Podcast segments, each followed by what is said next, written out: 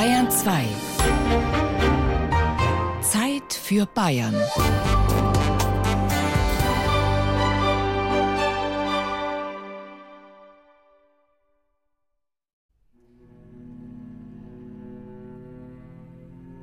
Der 2. Januar 1945. Es ist kalt in Nürnberg, minus 8 Grad. Auf den Dächern und Straßen liegt Schnee.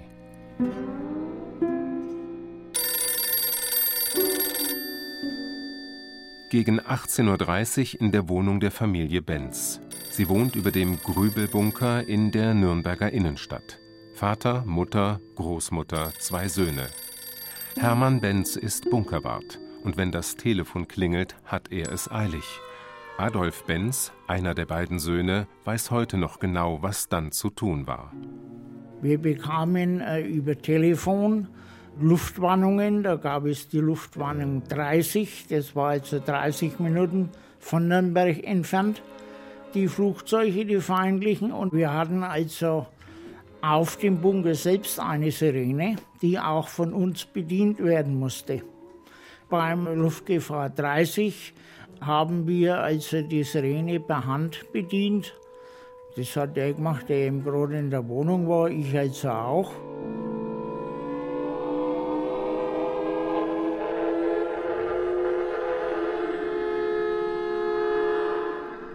Um 18.33 Uhr heult der Fliegeralarm über den Dächern Nürnbergs. Zum vierten Mal an diesem Tag das Zeichen für jeden Nürnberger, so schnell wie möglich Schutz zu suchen im nächstgelegenen Bunker. Adolf Benz rennt über die Treppe aus seiner Wohnung nach unten. Und dann wurde der Bunker aufgesperrt, sodass die Leute da dann kommen konnten. Die Lichter eingeschaltet. Es war ja nicht so, dass da Zentralschalter war. Sie mussten also durch jedes Stockwerk sausen und das Licht einschalten. Es gab also zwei Stockwerke unter der Erde und zwei Stockwerke über der Erde. Die Menschen drängen durch die zwei Eingänge in den Grübelbunker. Sie fliehen an diesem 2. Januar 1945 vor rund 1000 britischen Fliegern, die kurze Zeit später ihr Ziel erreichen und eine Million Brandbomben sowie 6000 Sprengbomben über Nürnberg abwerfen. Schnell muss es gehen, als die Alliierten während des Zweiten Weltkrieges ihre Luftangriffe auf Deutschland starten. Luftschutzbunker müssen her. Die meterdicken Mauern sind oft der einzige Schutz vor den Bomben und dem Feuersturm, der hinterher wütet. So wie am 2. Januar 1945, dem verheerendsten Fliegerangriff, den Nürnberg im Zweiten Weltkrieg erlebt. Familie Benz überlebt ihn. Doch ca. 1800 Menschen sterben. Über 3000 sind verletzt und 100.000 obdachlos. Die Nürnberger Altstadt liegt größtenteils in Schutt und Asche. Der Grübelbunker aber steht noch.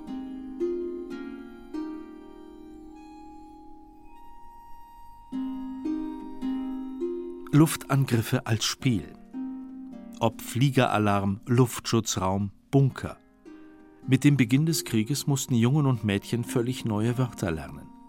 Brettspiele sollten dabei helfen, zeitgemäß und vermeintlich pädagogisch wertvoll.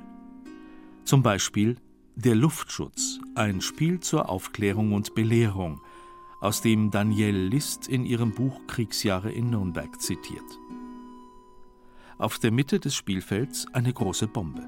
Drumherum 100 Felder und daneben Bilder, die den Kindern richtiges und falsches Verhalten im Luftkrieg beibringen sollen. Jedes Kind erhält eine Minibombe als Spielfigur. Und dann geht's los. Ich setze mir meine Minibombe auf die 1. Der Fliegeralarm ist eröffnet. Eine 1. So.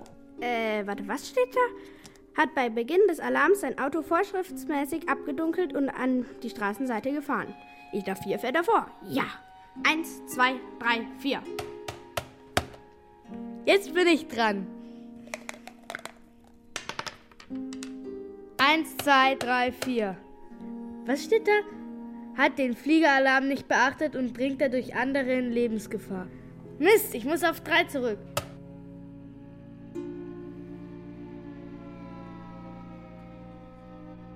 Der Grübelbunker damals. Gebaut wird der Hochbunker 1941-42 mitten in der Nürnberger Altstadt. In dem Luftschutzraum haben mindestens 622 Menschen Platz. Bei Angriffen wie dem am 2. Januar 1945 drängen aber viel mehr Menschen hinein.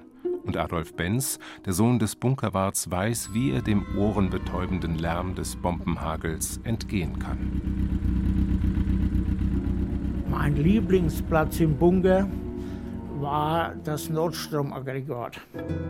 Das war ein Schiffsdiesel, der einen furchtbaren Lärm machte. Und da bekam man also nicht viel mit, wenn die Bomben ringsum eingeschlagen waren. Man spürte da nur eine Erschütterung. Ein Krach hört man da nicht mehr, der wurde von dem Dieselaggregat übertönt. Und das war mein Lieblingsplatz. Der Grübelbunker heute. Ein ganz besonderes Zuhause. Das Gebäude zwischen Grübelstraße und Oberer Talgasse in der Nürnberger Innenstadt sieht heute gar nicht mehr aus wie ein Bunker. An der Sandsteinfassade erinnert ein kleines Schild daran, dass hier zwischen 1942 und 1945 Menschen um ihr Leben bangten. In einem der ersten Hochbunker, die in Nürnberg gebaut wurden. Damals war es dem Hochbauamt noch wichtig, dass die Bunker ins Stadtbild passten, weshalb der Betonbunker mit einer Sandsteinfassade verkleidet wurde. Heute bietet der ehemalige Bunker zehn Menschen ein ganz besonderes Zuhause. Alle zwei Wochen treffen sich die Bewohner des Grübelbunkers zum gemeinsamen Frühstück im Souterrain. 19 Jahre wohnen die meisten nun schon zusammen, weil sie nicht alleine alt werden wollen, so wie Barbara Stoll erzählt. Wir haben bei unseren Müttern gesehen, wie es ist, wenn man alt und einsam wird, dann auch vereinsamt, sowohl in einem Heim als auch im eigenen Häuschen zu leben, was das heißt im hohen Alter. Und haben sehr früh uns schon überlegt, es muss doch Alternativen dazu geben, zu dieser Zwangsläufigkeit dann ins Heim zu gehen. Die Idee zum Wohnprojekt Grübelbunker ist vor vielen Jahren bei einem Urlaub mit Freunden entstanden. Renate Rieger war die treibende Kraft. Schnell gewannen sie und ihr Mann Atte Freunde für ihre Idee. Doch die Suche nach einem geeigneten Haus dauerte Jahre. Wir hatten bestimmt zwei Jahre lang immer wieder Häuser angeguckt, die wir umbauen wollten für so eine Hausgemeinschaft und haben nichts gefunden. Und dann bin ich hier mal vorbeigelaufen und habe den Bunker wieder gesehen, den ich jeden Tag auf meinem Schulweg zur Laben-Wolf-Schule gesehen hatte und gedacht, der sieht ja immer noch so aus wie damals, da ist ja überhaupt nichts los. Schließlich kauften die Riegers der Stadt das Grundstück ab. Den Bunker darauf haben sie geschenkt bekommen. Die Stadt war froh, ihn los zu sein, sagt Renate Rieger. Ihr Mann, von Beruf Bauingenieur, begann mit dem Umbau. Doch ihre künftigen Bunkermitbewohner waren erst einmal skeptisch, wie das Ehepaar Ortlieb. Meine Nichte, die war damals ein kleines Mädchen, hat gehört, die Tante Moni zieht in einen Bunker und war ganz entsetzt und hat gesagt, ja, wohnt die denn dann unter der Erde? Der Bunker hat früher wirklich grässlich ausgesehen wie ein Turm. Es waren kleine Schlitze drin, es war innen kein Licht. Und da habe ich zu meiner Frau gefragt, ziehen wir in der Höhle oder was soll das? Doch davon ließ sich Atte Rieger nicht abschrecken. Knapp zwei Jahre dauerte es, bis auf fünf Etagen barrierefreie, lichtdurchflutete Drei- und Vierzimmerwohnungen mit Balkonen, ein Aufzug und ein Gemeinschaftstrakt mit Gästewohnung und Sauna entstanden waren. Und doch wird den sechs Senioren, die zwischen 74 und 85 Jahre alt sind, immer wieder bewusst, dass sie in einem Bunker wohnen, sagt Barbara Dietz-Felbinger. Also eins bewegt mich immer wieder, wenn ich in den Keller runtergehe. Da ist die alte Treppe noch da. Und die ist auch schon angefressen, die ist schon bröckelt an manchen Stellen. Und da stelle ich mir immer vor, wie die Leute hier in ihrer Angst in dem Haus waren und da die Treppen rauf und runter sind. Das fällt mir sehr oft ein. am 2. Januar 1945 im Grübelbunker. Der Sohn des Bunkerwarts erinnert sich noch genau.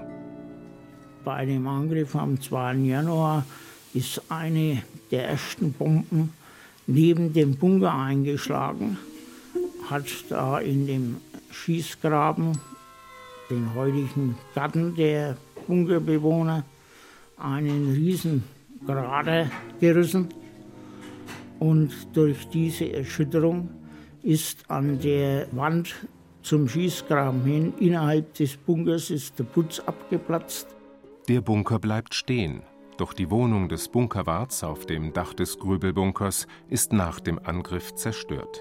Da war also das Dach vollkommen abgedeckt und der Dachstuhl teilweise abgebrannt. Sodass wir dann nach dem Angriff im Bunker wohnten praktisch. Wir hatten hier da in dem Bunker ein Zimmer und da waren also so dreigeschossige eiserne Bettgestelle und ein Tisch und ein paar Stühle und da haben wir dann gehaust. 1939, als der Krieg beginnt, gibt es in Nürnberg noch so gut wie keine öffentlichen Luftschutzräume. Das ändert sich im Oktober 1940 mit dem Luftschutzführerprogramm. In der Folge entstehen in der Stadt 23 Bunker für die Zivilbevölkerung, 15 Hochbunker und 8 Tiefbunker. Ausgelegt sind sie für insgesamt 23.000 Menschen.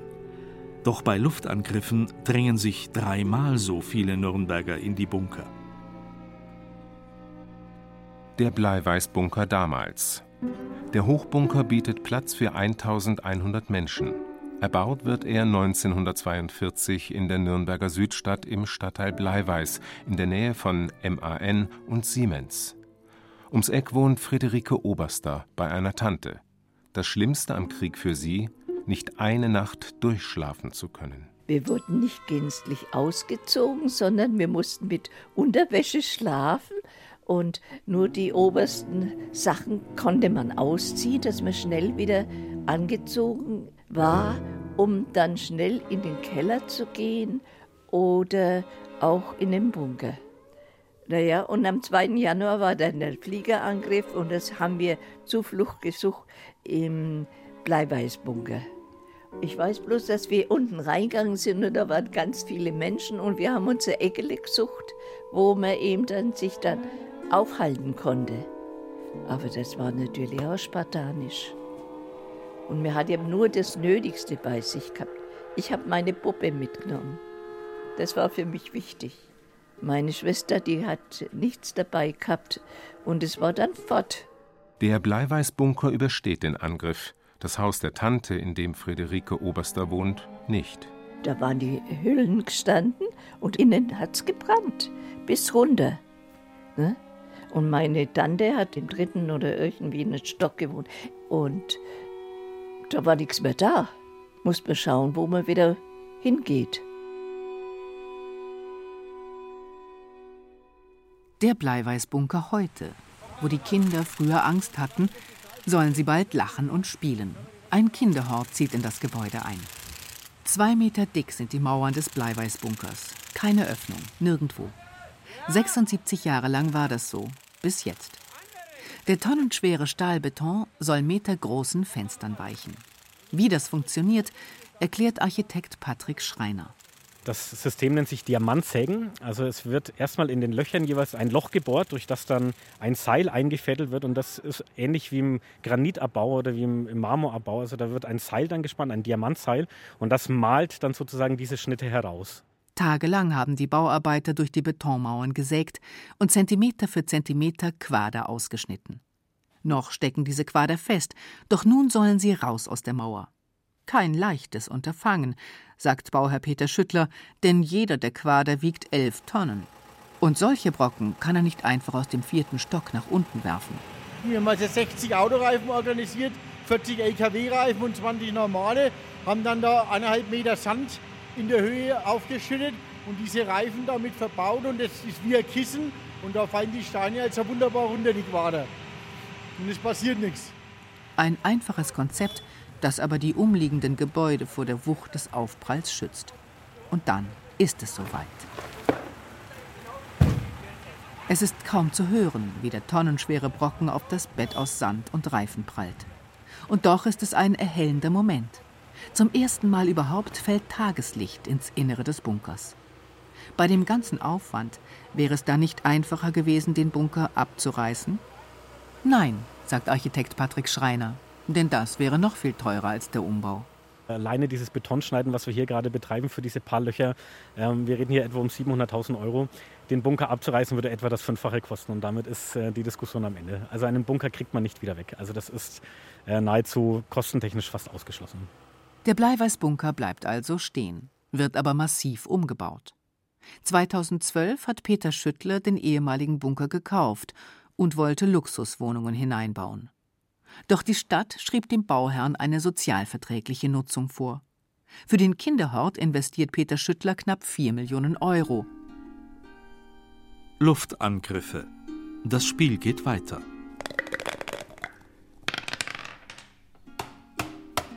So, da steht, beachtet den Fliegeralarm und begibt sich sofort in den Sammelschutzraum. Rücke vor nach 24.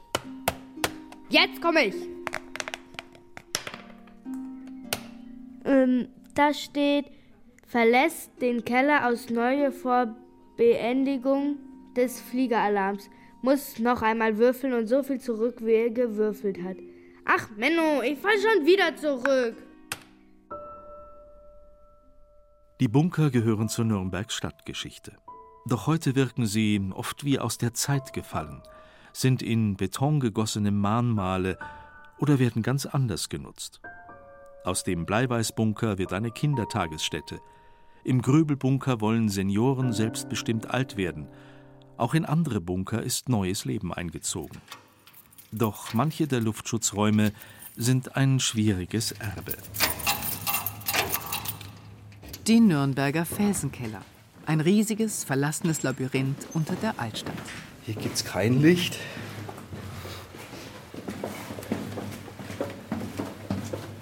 So. Jetzt sind wir unten. Eine schwere Tür mitten in einem Nürnberger Gymnasium in der Nähe der Kaiserburg. Wer sie durchschreitet, kommt hinab in die Nürnberger Unterwelt und braucht eine gute Taschenlampe. Denn Licht gibt es hier keines. Das Handy hat keinen Empfang. Und das Labyrinth aus ehemaligen Bierkellern ist riesig, weiß Ralf Arnold. Er kennt die Keller gut. Als Vorsitzender des Fördervereins Nürnberger Felsengänge bietet er immer wieder Führungen im Untergrund an. All die Bierkeller zusammengenommen haben eine Fläche von 25.000 Quadratmetern. Das ist etwa die Größe von vier Fußballfeldern. Ne? Da kann man sich schon sehr arg drin verlaufen. Ab dem Jahr 1380 durchlöchern Bierbrauer den Sandstein unter der Nürnberger Altstadt wie einen Schweizer Käse, um darin bei konstanten 8 bis 12 Grad ihr Bier zu lagern. Im Zweiten Weltkrieg werden die Keller ganz anders genutzt. Der Sandstein mag das Wasser durchlassen, nicht aber die Bomben. Und so verfügt die Stadt, aus den Kellern werden Bunker. Neue Eingänge werden gegraben, Rettungsstollen errichtet, die einzelnen Keller werden mit Tunneln verbunden, elektrisches Licht wird verlegt und Klos werden eingebaut. Damit bieten die Keller 10 bis 24 Meter unter der Erde rund 20.000 Nürnbergern Schutz vor den Bomben. Viel Platz hatte da niemand, weiß Ralf Arnold. Wir haben viele Zeitzeugen gefragt, die haben uns das eigentlich ziemlich übereinstimmend bestätigt, dass die so dicht beieinander standen, dass man sagen kann, ein halber Quadratmeter pro Mensch. Und diese Angriffe dauerten ja in der Regel zwei Stunden. Länger nicht, dann durften die Leute ja wieder raus. In den Kellern gab es extra klimatisierte Bereiche für Schulkinder und belüftete Büros für das Hochbauamt, die Polizei, den Vorläufer des Technischen Hilfswerks und einen Keller Deluxe für den damaligen Oberbürgermeister von Nürnberg und den Gauleiter von Mittelfranken. Für Lagerzwecke ist es nicht geeignet. Es gibt keine Aufzüge oder ist auch einfach von den Temperaturen und vom Klima hier nicht geeignet für die Nutzung. Deswegen stehen diese Anlagen leer. Und nach einem Kontrollgang schließt Bernhard Hebendanz wieder das Tor zu Nürnbergs Unterwelt.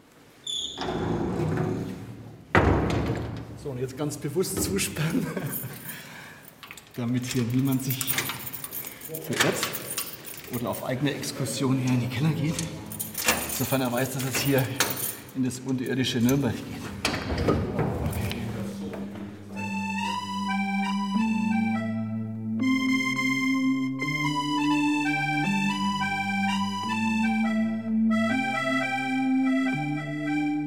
Der Zweite Weltkrieg ist vorbei. Der Kalte Krieg beginnt und die Angst vor einem dritten Weltkrieg wächst. Ost und West rüsten atomar auf. Die Bunker aus dem Zweiten Weltkrieg bieten aber keinen Schutz vor einer Atombombe, Deshalb müssen neue Bunker her, die vor atomaren, biologischen und chemischen Waffen schützen. ABC-Bunker. Der Hauptbahnhofbunker. Schutzraum für den Dritten Weltkrieg. Es ist ein riesiger ABC-Bunker, sieben Meter unter dem Nürnberger Hauptbahnhof. Erbaut wird er von 1973 bis 1977, zusammen mit der U-Bahn. 2448 Menschen hätten darin zwei Wochen lang ausharren können, während über ihnen der Dritte Weltkrieg tobt. Genutzt wird der Bunker nie.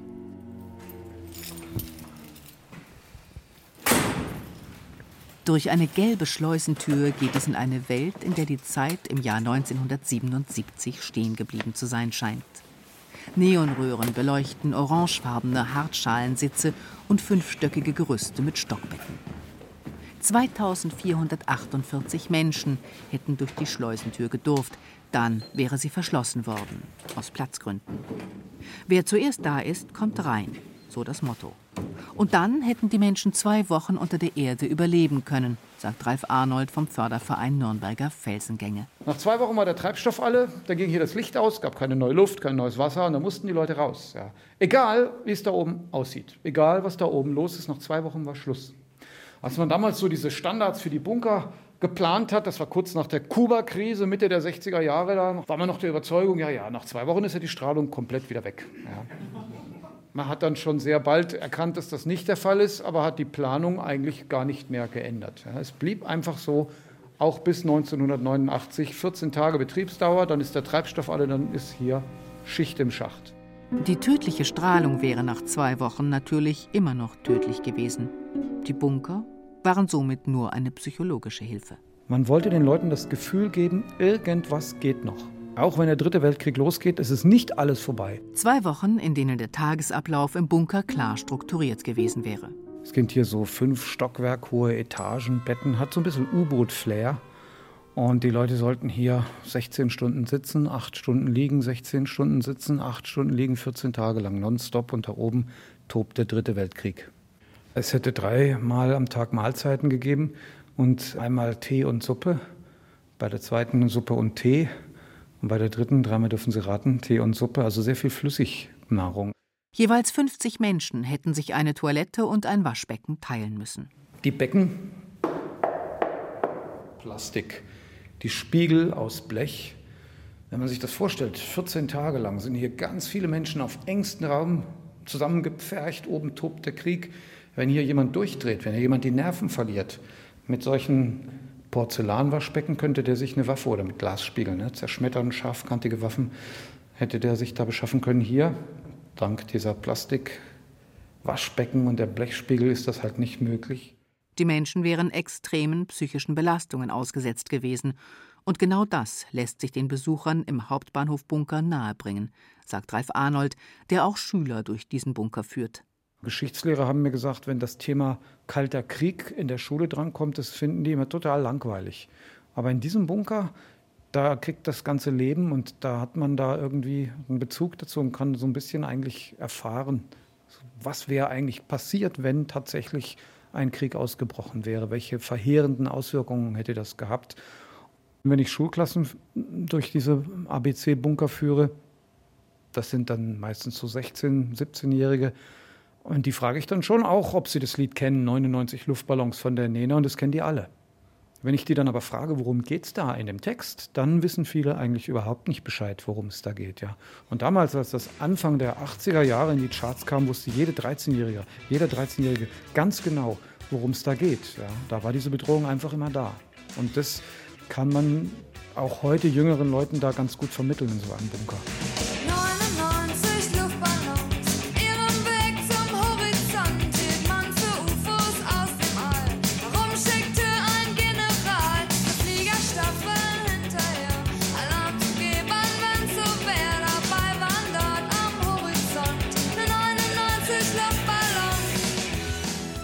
Angst und Anspannung während des Kalten Krieges lassen sich im Hauptbahnhofbunker deshalb so gut vermitteln, weil eines der beiden ursprünglichen Stockwerke noch im Original erhalten ist. Stockbetten, Hartschalensitze, Notstromaggregat, Toiletten und Waschbecken, alles ist noch da. Und der Hauptbahnhofbunker ist Nürnbergs letzter offizieller Bunker. Nürnbergs Bunker wurden nach und nach entwidmet und sind mittlerweile ganz normale Gebäude. Nur der Hauptbahnhofbunker ist übrig, weil nur der Eigentümer eine Entwidmung beantragen kann und lange nicht klar war, wem der Bunker unterm Hauptbahnhof überhaupt gehört. Nun steht fest, Eigentümerin ist die Stadt Nürnberg, und die will nun auch den Hauptbahnhofbunker entwidmen lassen. Ralf Arnold hofft, dass er trotzdem erhalten bleibt und er mit seinem Verein regelmäßig Führungen anbieten kann. Denn das Interesse ist da.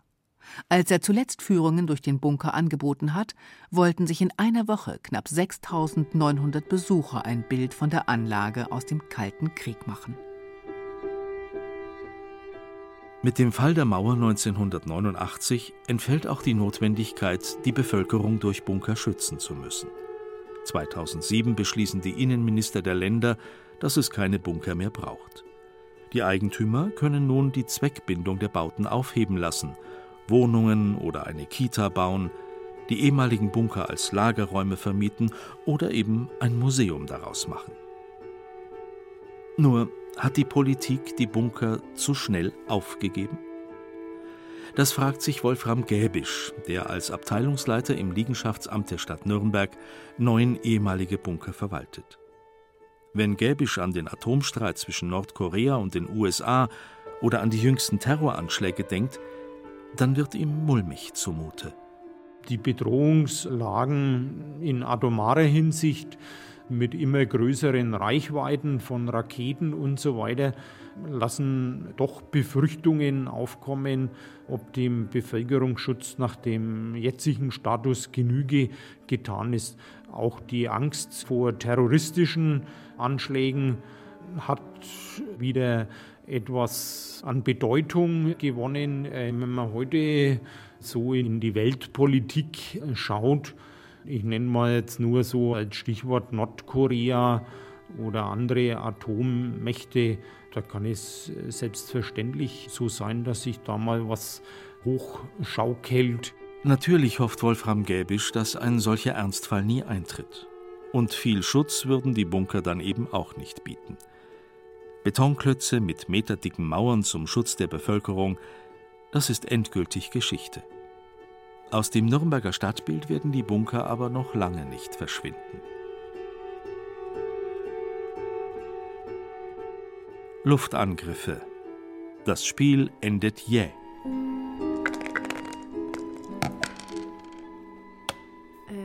Hat sein Keller nicht für den Luftschutz vorgerichtet? Darf nur weiterrücken, wenn er eine 3 würfelt? Ugh.